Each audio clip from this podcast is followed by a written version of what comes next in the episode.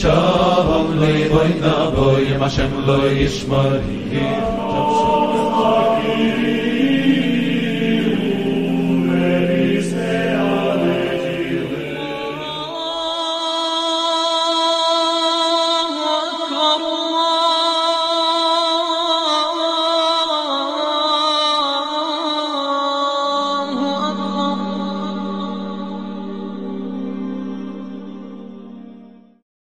Assalamu alaikum. Aujourd'hui, si nous regardons les livres au sein des juifs et des chrétiens, nous remarquerons une chose épatante. C'est la domination du noble Coran sur tous ces livres. Allah subhanahu wa ta'ala dit, et sur toi, nous avons fait descendre le livre avec la vérité, pour confirmer le livre qui était là avant lui et pour prévaloir sur lui. Donc, le Coran explique et corrige de nombreuses erreurs introduites dans ces livres. Citons quelques erreurs qui ont été reprises le Coran. Premièrement, Sulaiman dans la Bible comparé à Sulaiman dans le Coran. Dans la Bible, il est cité que Sulaiman n'était pas un croyant. Le noble Coran a été révélé plus tard et a corrigé ce point. Allah subhanahu wa ta'ala dit Et ils suivirent ce que les diables racontent contre le règne de Sulaiman. Alors que Sulaiman n'a jamais été mécréant mais bien les diables. Ils enseignent aux gens la magie ainsi que ce qui est descendu aux deux anges Harut et Marut. Deuxièmement, Jésus usait de la dureté envers sa mère.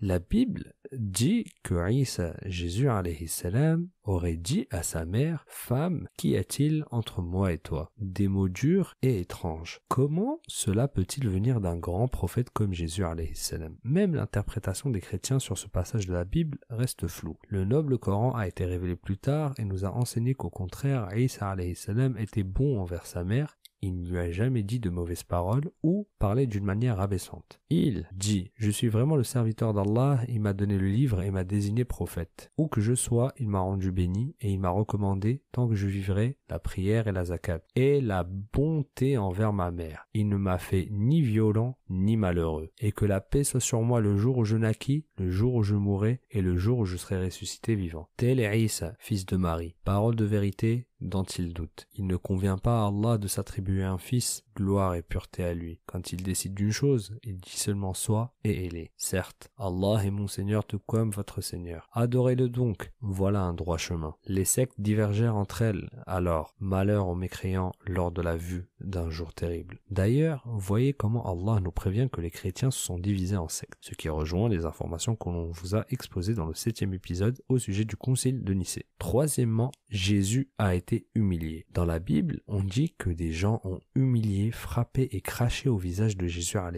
comme nous pouvons le voir dans l'image de la capture d'écran de la Bible. Le noble Coran fut révélé plus tard et corrigea toutes ces erreurs. Rappelle-toi quand les anges dirent Ô Marie, voilà qu'Allah t'annonce une parole de sa part, son nom sera Al-Masih, Isa, fils de Marie, illustre ici-bas comme dans l'au-delà, est l'un des rapprochés d'Allah. Et illustre signifie qu'il ne sera jamais humilié. Nous savons que ce n'est pas Jésus qui fut humilié, mais quelqu'un d'autre que Jésus salam, car Aïssa salam était honorable et n'a jamais été humilié. Et à cause de leurs paroles, nous avons vraiment tué le Christ, Jésus, fils de Marie, le messager d'Allah. Or, ils ne l'ont ni tué ni crucifié, mais ce n'était qu'un faux semblant. Et ceux qui ont discuté sur son sujet sont vraiment dans l'incertitude. Ils n'en ont aucune connaissance certaine. Ils ne font que suivre des conjectures et ils ne l'ont certainement pas tué. L'un des étranges paradoxes sur ce point est qu'après la Seconde Guerre mondiale, des manuscrits datant du IIIe siècle après Jésus ont été découverts dans la ville de Nag Hammadi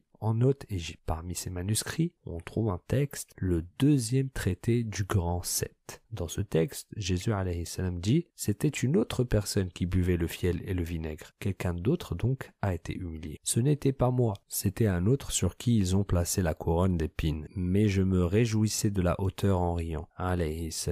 Que la paix soit sur lui. Ce texte nouvellement découvert confirme ce que le noble Coran a déclaré. Jésus n'a jamais été humilié. Quatrièmement, Dieu s'est reposé le septième jour. Faux. La Bible prétend à tort qu'après que Dieu subhanahu wa ta'ala ait créé les cieux et la terre, il s'est reposé. En six jours, l'Éternel a fait les cieux et la terre, et le septième jour, il a cessé son œuvre et il s'est reposé. Le noble Coran a été révélé plus tard et corrigé cette affirmation. Allah subhanahu wa ta'ala dit, en effet, nous avons créé les cieux et la terre et ce qui existe entre eux en six jours, sans éprouver la moindre lassitude. Aucun épuisement ni fatigue n'a touché Allah, subhanahu wa ta'ala, gloire à lui. Comment peut-on lui attribuer ces caractéristiques de créature alors qu'il est le créateur? Si seulement il lisait le noble Coran, il trouverait toutes les réponses qu'il cherche. Car Allah dit, et nous avons fait descendre sur toi le livre qu'afin que tu leur montres clairement le motif de leur dissension de même qu'un guide et une miséricorde pour des gens croyants. Ce Coran raconte aux enfants d'Israël la plupart des sujets sur lesquels ils divergent. Cinquièmement, une nation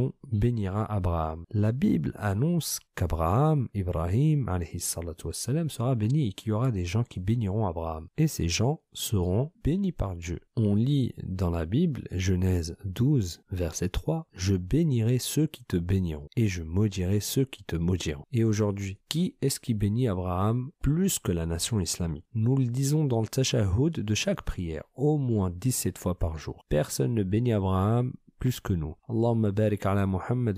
Muhammad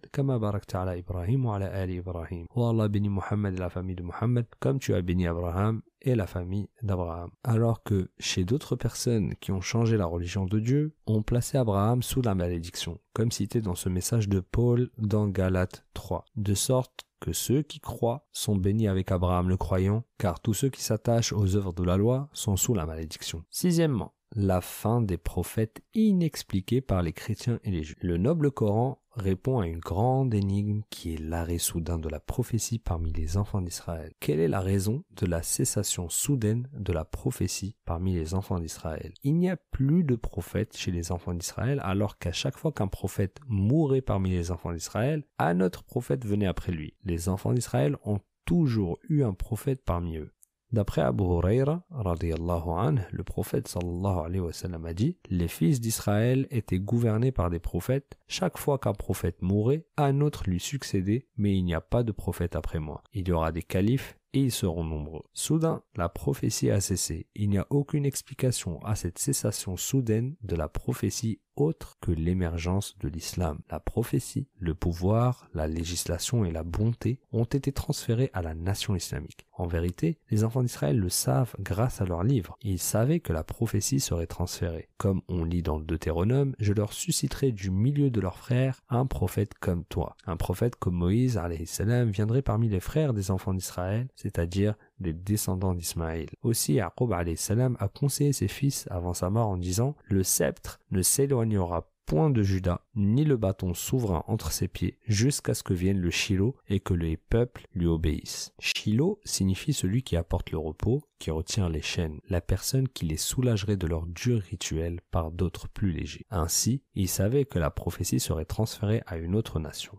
De plus, Dieu, dans la Bible, dit au prophète Agé, j'ébranlerai toutes les nations, les trésors de toutes les nations viendront. Nous l'avons déjà expliqué en détail dans les épisodes précédents de cette série. Nous avons expliqué que cette phrase, les trésors de toutes les nations en hébreu signifie Hamdat kol hagoim, qui signifie en arabe Muhammad ou Ahmad kullal umam ou kullal ummiyin, qui signifie Muhammad de tous les goyim, Muhammad de tous les gentils. En outre, Aïssa a dit, le royaume de Dieu vous sera enlevé et donné à une nation qui en produira ses fruits. Le pouvoir, la législation et la prophétie seraient transférés à une autre nation. C'est l'explication de la cessation soudaine de la prophétie parmi les enfants d'Israël. C'est une preuve logique de leur livre que la prophétie a été transférée à une autre nation. Le noble Coran fournit également une explication pour de nombreux sujets mystérieux dans la Bible. On continue. Septièmement, la disparition soudaine du prophète au 5e siècle après Jésus, une grande figure a émergé, Esdras ou Uzair ou Ezra. Ezra avait une grande connaissance de la Bible qui a été brûlée par le roi babylonien Nabucodonosor. Nabucodonosor était un roi babylonien qui a capturé puis emmené les Juifs en captivité à Babylone. Il a ruiné leur terre et a brûlé la Bible. Après la captivité, les Juifs ont vécu à Babylone pendant de nombreuses années, jusqu'à l'émergence d'Ezra. Ezra a donc conduit les croyants à Jérusalem et retrouva les écritures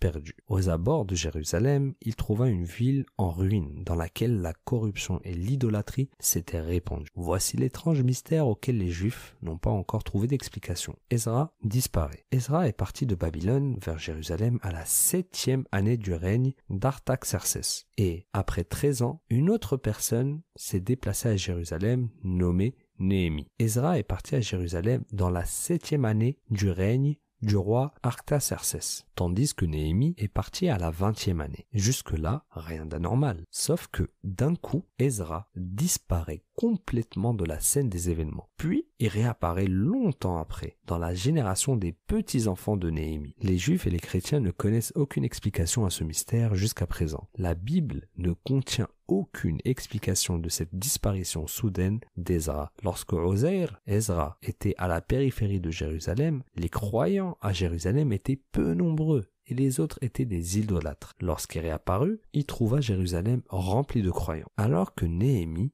qui est venu 13 années plus tard, a trouvé un petit nombre de personnes et les maisons n'avaient pas encore été construites. Encore plus étrange, Néhémie, qui est venu 13 années plus tard qu'Ezra, était contemporain au grand prêtre Eliashib, tandis qu'Ezra était à l'époque de Johanan, le petit-fils d'Eliashib. Il s'agit bien du petit-fils d'Eliashib et non pas son fils direct. Certains essayent de trouver encore une explication par des prétendues ou potentielles erreurs. Mais ce mystère les a laissés tous en grand suspense. Ezra disparaît pendant trois générations et réapparaît à l'époque du petit-fils du grand prêtre. Une génération dure entre 30 et 40 ans, ce qui signifie trois générations 100 ans à peu près. Selon le site web de l'université de Saint-Andrew, il existe un problème déroutant. La chronologie des événements de Ezra est déroutante. Probablement, l'explication de ce problème est que la personne que Dieu a fait mourir pendant 100 ans, elle l'a ensuite ressuscité et Ezra, et que la ville mentionnée dans le verset est Jérusalem. C'est l'opinion des principaux compagnons et des savants de l'interprétation comme Ibn Abbas, Qatada, Ikrima, Ad-Dahak, et de nombreux autres savants. Après que Dieu ait ressuscité Ezra, cent années plus tard, et qu'il soit entré dans la ville, il l'a trouvé rempli de monde et un mur a été construit autour. Ce mur a été construit par Néhémie alors que Ezra était absent à ce moment-là. Il y a un livre entier dans la Bible qui parle de la construction du mur, le livre de Néhémie. Ici, le noble Coran prévaut sur la Bible et résout de nombreux dilemmes qui y existent. Lisons ce verset, puis continuons. Ainsi, nous répondrons ensuite à une question fréquente. Où est-ce que les Juifs ont-ils dit que Ezra était le fils de Dieu? Le verset 259 de Surat al-Baqarah, ou comme celui qui passait par un village désert et dévasté. Il se pose la question, comment Allah va-t-il redonner la vie à celui-ci après sa mort? Dit-il. Allah donc le fit mourir et le garda ainsi pendant cent ans. Puis il le ressuscita en disant Combien de temps as-tu demeuré ainsi? Je suis resté un jour, dit l'autre, ou une partie d'une journée. Non, dit Allah, tu es resté cent ans. Regarde donc ta nourriture et ta boisson. Rien ne s'est gâté. Mais regarde ton âne, et pour faire de toi un signe pour les gens, et regarde ses ossements. Comment nous les assemblons, et les revêtons de chair. Et devant l'évidence, il dit, je sais qu'Allah